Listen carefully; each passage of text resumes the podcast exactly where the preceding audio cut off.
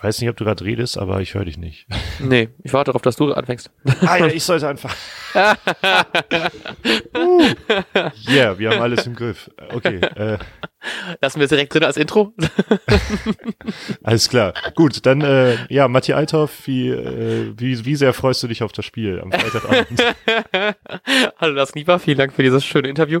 Ähm, Quatsch, Intro. Ach Gott, Alter, ich bin auch noch nicht ganz da. Zeit, dass endlich Wochenende wird und Freitagsspiel gegen Schalke. Ich habe richtig Bock, weil ich glaube, es wird ein extrem interessantes Spiel. Und ich habe gerade im Hinterkopf, ähm, ich weiß nicht, wer es war, ich habe gestern einen Podcast äh, gehört, wo jemand darüber redet hat, dass egal welchen Moderator du fragst, der dir immer das Spiel gut verkaufen muss, egal wie langweilig es ist, weil es ja äh, sein Job ist, die Leute am Empfangsgerät zu halten. Äh, ich glaube aber tatsächlich dadurch, ähm, dass Schalke man irgendwie, kann man, man kann die gerade nicht so richtig einordnen, außer dass sie irgendwie, glaube ich, die letzten sechs Spiele nicht mehr gewonnen haben oder so. Ähm, und nur noch vier Punkte von einem Relegationsplatz weg sind, äh, habe ich tatsächlich ein bisschen Angst, dass Werder dann irgendwie das vielleicht ein bisschen wieder unterschätzt. Ähm, und ich generell eigentlich immer Angst habe, eher gegen die Tabellenuntere Region zu spielen, als gegen die Tabellenobere Region. Ha, wird auf jeden Fall irgendwie, äh, ich glaube, das wird ein ganz komisches Spiel. Ich kann, ich habe auch ganz Probleme, ganz viele Probleme damit, das zu schätzen, wie das Spiel ausgehen wird. Ähm, ja, wird schwierig auf jeden Fall. Irgendwie alles so ein bisschen unsicher, weil ich habe das Gefühl, Werder könnte die richtig aus dem Stadion rausfegen, aber wir könnten auch so richtig Pech haben und Schalke findet plötzlich zur alten Spur wieder und spielt dann so eine so ein Spiel wie dann in letzter in letzter Saison, wo sie plötzlich Zweiter geworden sind. Ja, ähm, wir, wir haben ja übrigens auch versucht, Gäste zu bekommen, aber das hat äh, aus verschiedenen Gründen nicht so geklappt und das hätte ich aber unfassbar spannend gefunden, weil es ist, also ich glaube, diese, dieses Spiel wird nicht gut, das hat, glaube ich, Kofeld auch äh, schon in der Pressekonferenz gesagt, dass er mhm. das gar nicht mal versprechen möchte, dass es ein gutes Spiel wird. Aber ich glaube, es lebt einfach von seiner Spannung in sich selbst, weil ähm, ich glaube, es ist mehr oder weniger nach außen gedrungen, dass, dass es Tedescos Finalspiel ist quasi. Mhm. Also sind ja schon viele davon ausgegangen, dass er letzte Woche entlassen worden, worden wäre. Wir übrigens ähm, auch. ja, genau. Und ähm, ge genauso hat ja Kofeld gesagt, wir müssen dieses Spiel jetzt unbedingt gewinnen.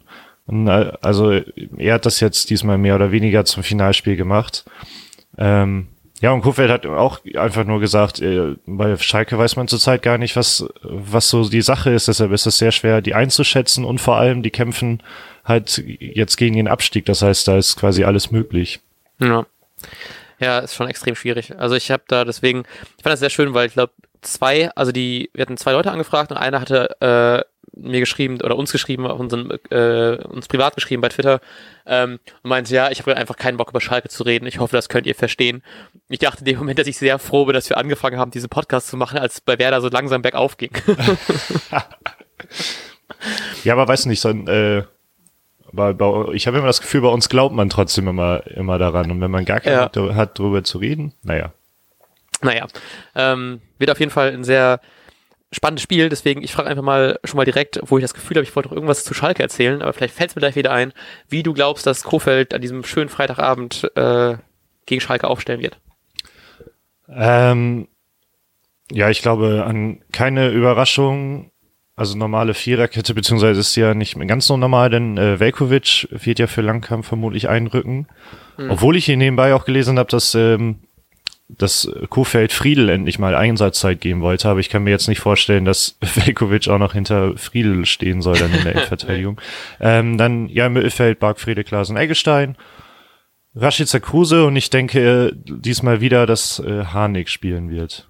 Obwohl Eggestein so viele Chancen hatte eigentlich. Ähm, dann sage ich einfach mal, dass äh, Johannes Eggestein spielen wird statt Harnik, der ja gerade wieder zurück ist. Und wir haben, glaube ich, letzte Woche noch gesagt, dass wir hoffen, dass Osako wieder fit ist. War ja, nicht ganz klar.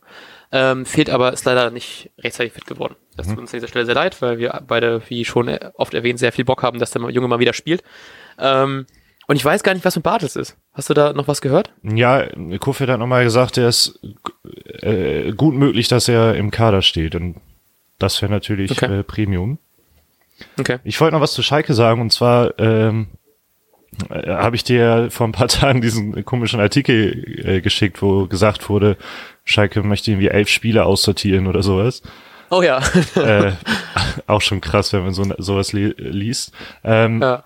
Jetzt habe ich aber irgendwie vor ein paar Tagen, ich versuche das gerade nebenbei noch schnell zu finden, gelesen, dass genau Tedesco verzichtet auf Schalke, Schalke Trio um Uth, also dass genau. der schon gar nicht mit dabei ist äh, gegen Mhm. Bremen. Also Uth, Harit und Mendiel. Ich habe ehrlich gesagt keine Ahnung, wie oft die gespielt haben in letzter Zeit, aber ich erinnere mich mal, dass Uth sau viel ge getroffen hat eine Zeit lang. Ja. Ich erinnere mich auch nur, weil wir, weil das letzte Saison, glaube ich, relativ gut war, weil wir noch zusammen Comunio gespielt haben und ein Kumpel von uns den hatte und dann immer ordentlich mit ihm abgeräumt hat. Ähm, deswegen bin ich sehr froh, dass er nicht spielt. und vielleicht, wenn er aussortiert ist, ich meine, vielleicht brauchen wir noch einen extra Stürmer, dann äh, warum nicht?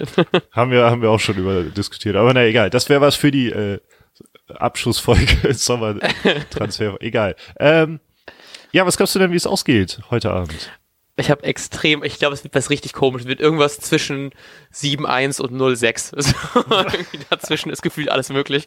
Ähm, ich sag aber mal, ich hoffe, wir gewinnen und ich hoffe, wir gewinnen zu 0 und zwar gewinnen wir 2-0.